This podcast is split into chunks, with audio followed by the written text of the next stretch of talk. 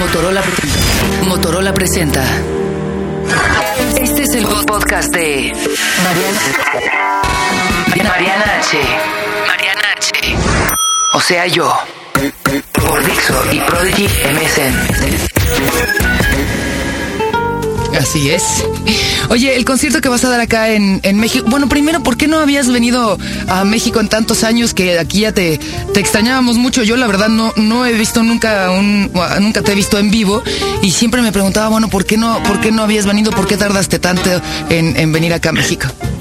Lo que pasa es que yo, estuve cinco temporadas, yo sé que no, no, no tiene excusa, no, hay excusa, ¿no? Para haber faltado tanto tiempo, ¿no? A un pueblo, ¿no? A un país como es, como es México, como son ustedes. Y yo la verdad que lo, siento mucho, no, no encuentro explicación. Eh, pido perdón de todas maneras por, por esta espera tan, tan larga, tan absurda. Eh, yo estuve cinco años retirado de los ruedos, ¿verdad? Al, principio del milenio yo quedé un poco como pensé que como artista creo que, como artista la, o sea empezar un milenio me dejó muy conmocionado. Seguramente eso y además otras cosas personales mías no la suma de todo. Y después fui volviendo gradualmente, ¿verdad? O sea, el, el año de mi regreso fue el año 2005, pero yo realmente estaba, tenía que respetar la agenda del grupo Versuit Bergarabat, seguramente escuchaste nombrar, claro. Que estaban grabando un disco al mismo tiempo y, dando sus propios conciertos. Y bueno, el año siguiente el, hizo una gira muy muy corta pero muy interesante con, con los músicos que respetó Paco de Lucía, Niño José, Antonio Serrano, Alain. Durante un mes no estuvo nada más y después fue el año de mi encuentro con Ariel Roth, pero al mismo tiempo, o sea, él tenía sus conciertos y me sirvió para recuperar parte de mi banda, dos de mis coroneles, como son Candy Caramelo y el niño José Bruno, que tocan bajo de batería, pero después al año siguiente ellos tenían un gig muy importante que eran 100 bolos, 100, ¿qué digo? 100 conciertos de verdad a lo grande con Pete Fittipaldi, que ahora mismo es el rey acá en España. Entonces bueno, tocamos poco, no, no pude yo elegir dónde tocar y, y recién ahora digamos que estamos con, podemos disponer de nosotros mismos por distintas razones, ¿no? O sea, tenemos equilibrio, tenemos tiempo, nos tenemos a nosotros. es un poco como, somos como los Blues Brothers. No sé si viste esa película con John Belushi, que, que Jake sale de la cárcel y y las monjitas que los criaron para perder el, el, orfanato, entonces un rayo de luz en una iglesia lo ilumina a Jake, que John Belushi se da cuenta que lo que tienen que hacer es reunir la banda, digamos que en, en, condiciones ni muy diferentes ni tampoco muy similares estuve yo.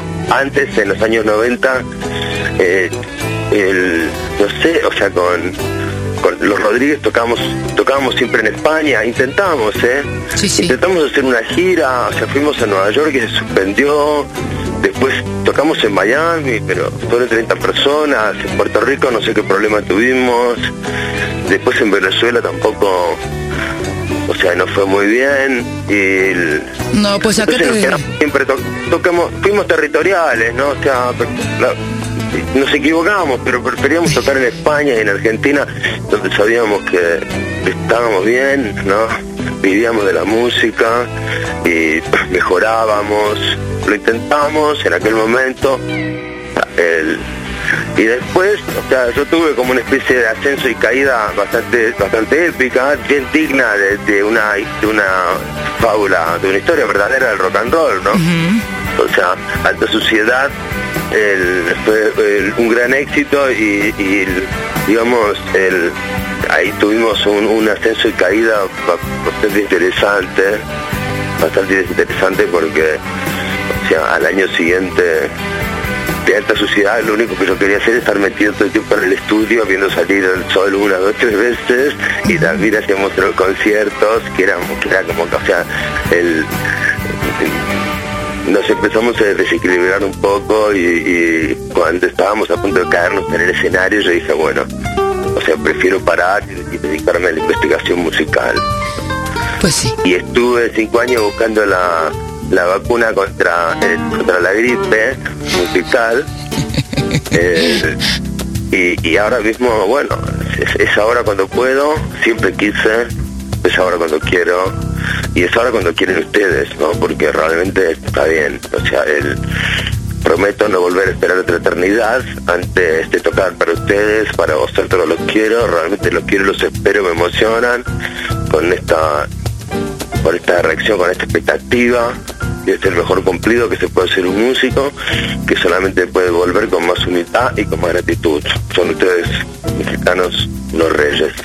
Ay, Andrés, pues yo te, yo te agradezco más que cualquier mexi- mexicano que vengas, que vengas acá y me da mucho gusto eh, eh, poder, poder compartir esto contigo. ¿Va a ser un, un concierto aquí en México similar al regreso to the Moon and Back o ya te vas a centrar en el disco nuevo? Más o menos cómo lo vas a balancear porque, porque bueno, hay gente que No, se bueno, sigue. no, nosotros, nosotros la verdad que nos- siempre, siempre intentamos tocar lo que mejor nos, nos sale, lo que mejor nos suena. Eh, hacemos medio, media medio del disco nuevo y ya sabemos, no sé, ya sabemos que, que, que siempre van a faltar canciones, Claro. pero el, al mismo tiempo, o sea, es un es un concierto que se inclina a mostrar también cómo es un concierto de rock and roll. Claro. ¿no? O sea, el, el- no- el- el protagonista no soy únicamente, no son únicamente mis canciones y yo. ¿verdad? O sea, también, o sea, lo que el concepto que les quiero mostrar es el de una banda de rock and roll. Así o sea, es. con músicos tocando bien, que eligieron su amplificador, que eligieron su instrumento, su cuerda, que están hasta, hasta último momento preparándolo, que están tocando rock and roll, agradecidos de poder tocar rock and roll para un público que los escuche y los entienda. Y, y bueno, y, y- y la alegría que despiertan las canciones es un gran cumplido Claro. y una emoción especial, ¿no? Que, que, que a veces convierte a los conciertos en locura. Sin, sin duda Y alguna. en momentos, ¿eh? sin Sí. duda alguna, claro, y en momentos que nosotros, los músicos, vamos a guardar en nuestros corazones para siempre. Bendito sea Dios. Oye, el- en, la, en la frase de la canción Gin and Tonic dices, hay un deseo que pido siempre que pasa un tren. ¿Es una frase nada más que, que, que, que inventaste o es cierto que pides algún deseo? Porque quiero saber cuál es. No, los argentinos cada vez que pasamos, pasamos por abajo de puente y pasa el tren, pedimos tres. ¿no? O sea, de- los deseos Ajá. del tren se piden de tres. Ajá. tres deseos, ¿verdad? Y no nos puedes revelar cuáles son tus tres deseos. Bueno, el... Es que no, no, el- que no se pueden contar los deseos, ¿sí? oye. Pues sí. Oye, no, que no se pueden contar.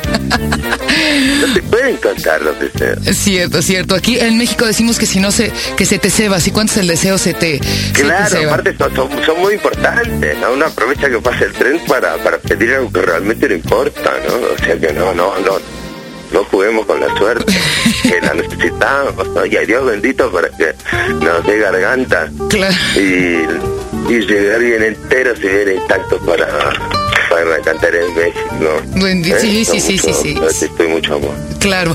Oye, eh, finalmente, Andrés, porque ya nos, nos, nos tenemos que, que despedir. ¿Hay algo que eh, te haya formado en, en tu carrera especialmente? Es decir, algún país, alguna etapa, incluso alguna, eh, no sé, alguna búsqueda, alguna emoción que sientas que sea como la médula durante toda tu carrera o simplemente has ido cambiando, digamos, de, de, pues, de- Sí, de sin búsqueda? duda la visita del Papa Juan Pablo II. sí, pero sí, sin, sin ningún género de el- no sé, el los sopranos. no sé.